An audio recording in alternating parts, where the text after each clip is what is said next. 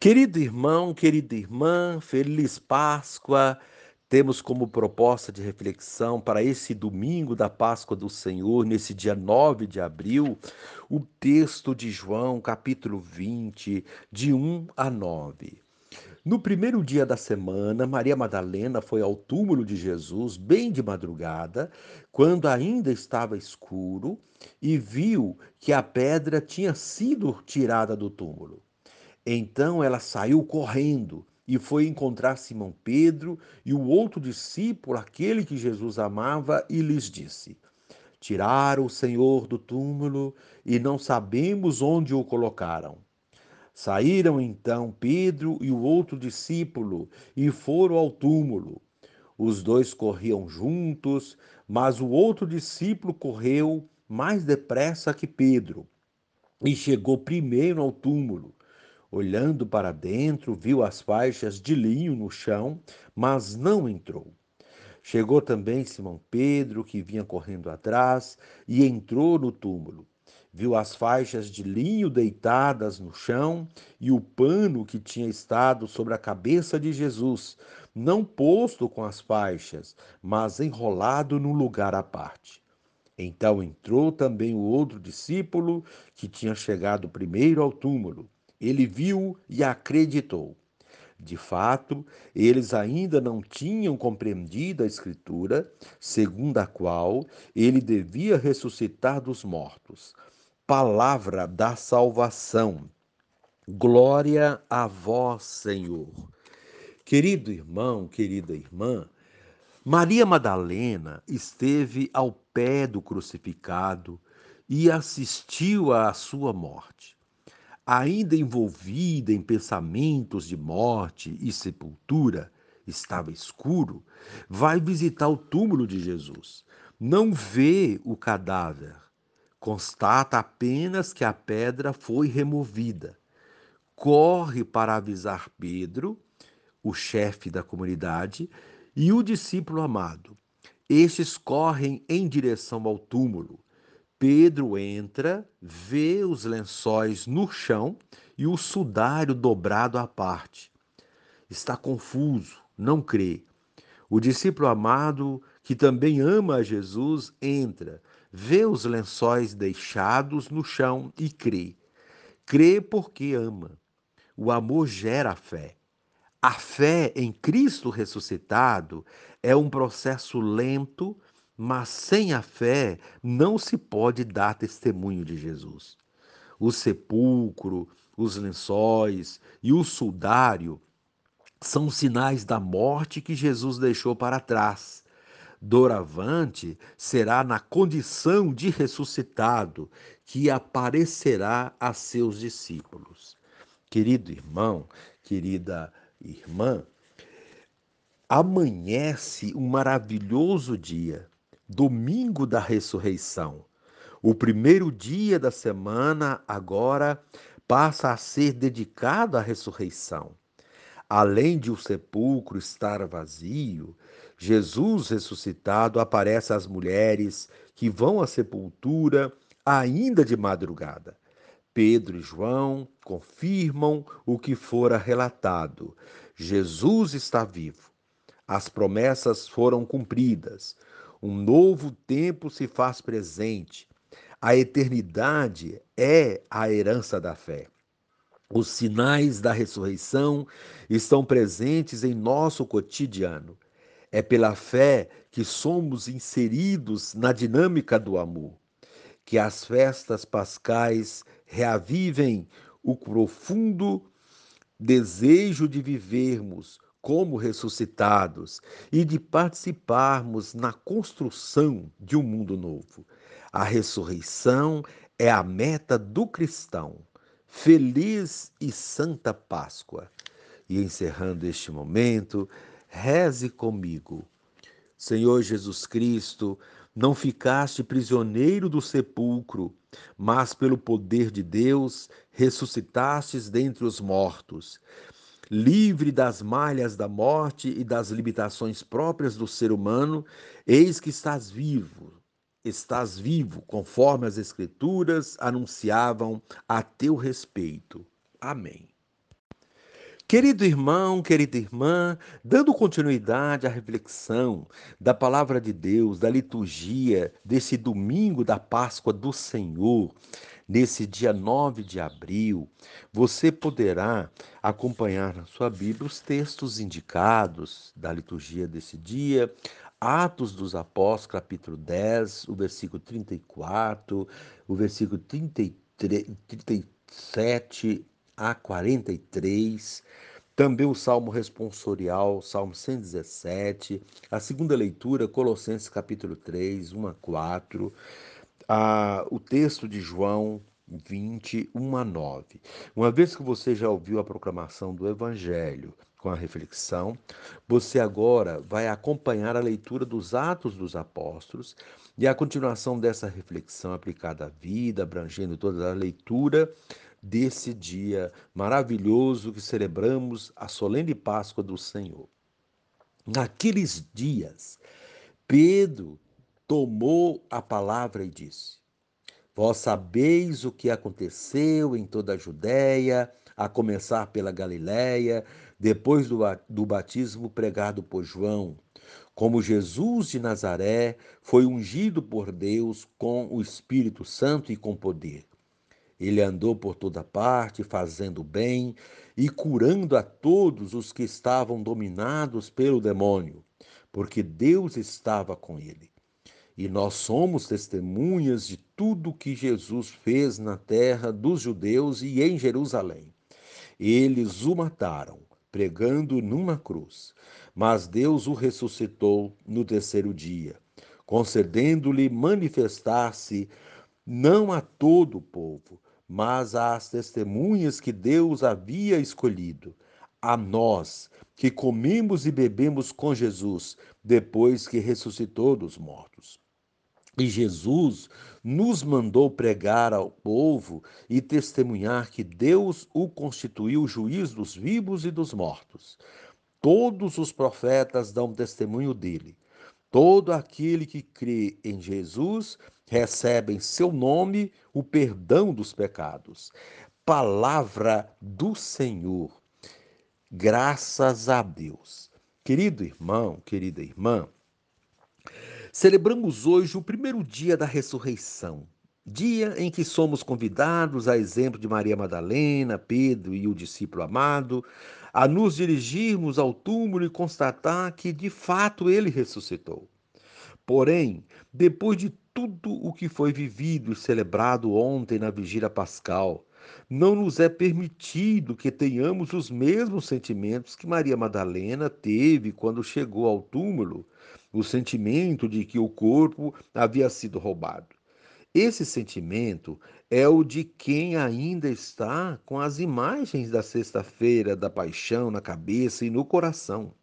O sentimento da morte, da perda, do vazio, do fracasso, enfim, da decepção pelo ocorrido que impede de vislumbrar outra possibilidade que não seja a da morte propriamente dita. Desse modo, vale a pena perguntar: quem não teve a possibilidade, por algum motivo, de participar da missa da vigília pascal? Quem participou apenas da cerimônia da paixão?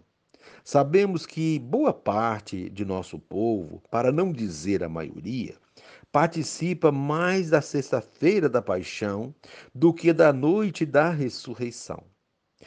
Por várias razões, há uma identificação maior com a dor e o sofrimento do que com a alegria da ressurreição. E, portanto, sente-se mais motivado a participar das celebrações da paixão na sexta-feira que da vigília pascal no sábado. Porém, quem fica apenas na sexta-feira da paixão e não participa da ressurreição, permanece com os sentimentos que Maria Madalena teve no início, quando chegou de madrugada ao túmulo, a sensação de perda e de tristeza. O Evangelho de João é bastante simbólico e traz muitos elementos que ajudam a enriquecer o evento da ressurreição. Vejamos alguns destes símbolos. A madrugada, Madrugada significa um tempo ainda escuro, sem muita clareza. É madrugada na vida de Maria Madalena e dos demais discípulos. tudo está envolto numa espessa névoa que recobre seus, seus corações, causada pela dor vivida na paixão.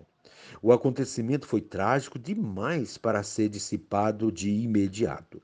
É preciso um tempo para assimilar e elaborar todo o ocorrido. Por esse motivo, a primeira impressão não passa do sentimento de que alguém havia tirado o corpo dali.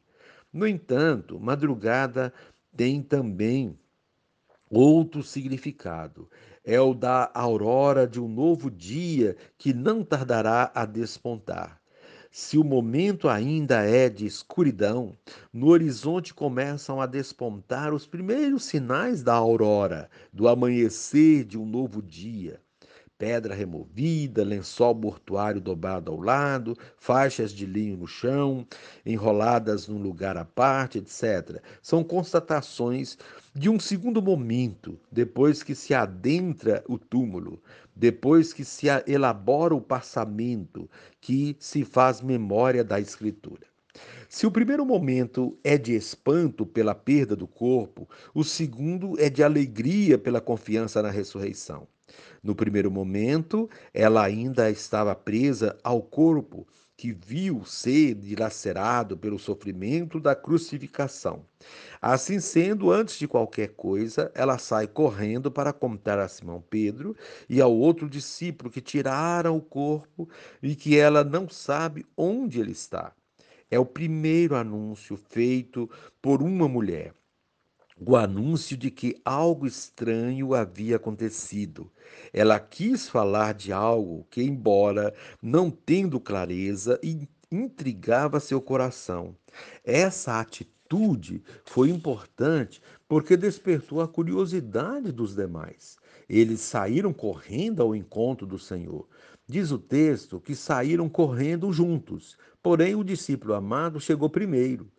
Quem ama sempre chega primeiro e entende antes os sinais da ressurreição. Chegou primeiro, mas não entrou. É um gesto de confiança e paciência de quem verdadeiramente ama e crê. Pedro chegou depois e entrou. Pedro talvez ainda estivesse com o coração arrependido por ter, dias antes, negado Jesus por três vezes. Tinha ânsia de conferir o que Maria Madalena havia dito. O outro discípulo só entra depois. Ele entrou, certificou-se do ocorrido e acreditou. Ele, o discípulo amado, acreditou primeiro. Quem ama acredita, mesmo que não tenha provas palpáveis. A ressurreição nem sempre nos é apresentada com provas que podemos tocar. É um dado de fé, é a, é a essência da nossa fé. É o que o discípulo amado ensina com esse gesto de chegar primeiro, de entrar por último e de acreditar antes de todos. Depois que ele acreditou, os demais também acreditaram, e ao acreditar, saíram para anunciar aos demais. Mas sobre esse dado veremos nas celebrações seguintes. O evangelho de hoje encerra destacando que a resistência, no primeiro momento, se deu pelo fato de não terem ainda compreendido a Escritura, segundo a qual Jesus devia ressuscitar dos mortos. A compreensão da Escritura suscita a verdadeira fé no ressuscitado. Ao compreender a Escritura, eles assumem verdadeiramente a missão de propagadores da boa notícia. É o que vemos na primeira leitura de hoje. O texto da primeira leitura é do livro dos Atos dos Apóstolos. Esse livro relata as experiências das primeiras comunidades cristãs depois do evento da ressurreição. É quando essas comunidades, nas mais variadas formas, dão testemunho do Cristo ressuscitado. É o que Pedro faz nessa primeira leitura de hoje. Dá um testemunho apaixonado sobre a ressurreição de Cristo, afirmando categoricamente que ele ressuscitou, que esteve com Jesus em diversas ocasiões antes, durante e depois de sua morte, que recebeu dele antes e depois, a incumbência de testemunhar que Deus o constituiu juiz dos vivos e dos mortos. Assim, Pedro se torna figura elementar, fundamental no processo de consolidação da crença na ressurreição e na formação da igreja, sendo a base, a pedra fundamental fundamental de sustentação do cristianismo, cumprindo assim a profecia de Jesus: Tu és Pedro, e sobre essa pedra construirei a minha igreja. A segunda leitura é a da carta aos Colossenses. Nela, Paulo faz um apelo contundente a todos nós, cristãos, que vivemos as emoções deste início do tempo pascal. Ao mesmo tempo, lança-nos um desafio. Quem de fato ressuscitou com Cristo para uma vida nova deve mudar de comportamento e mostrar que não baseia a sua vida em coisas pequenas, medíocres, mas busca as coisas nobres, os verdadeiros valores, isto é, as coisas do alto. Ele faz um apelo a nos esforçarmos para viver as coisas do alto. Viver as coisas do alto é deixar de lado comportamentos, atitudes que não sejam dignas de uma pessoa cristã. É viver e dar testemunho com palavras e ações das coisas de Deus, como Jesus ensinou como fez os primeiros discípulos. Assim sendo, o apelo da liturgia deste primeiro domingo da Páscoa é que tenhamos a atitude do discípulo amado, crer, quem crê não se limita a práticas religiosas vazias, mas anuncia com convicção a ressurreição.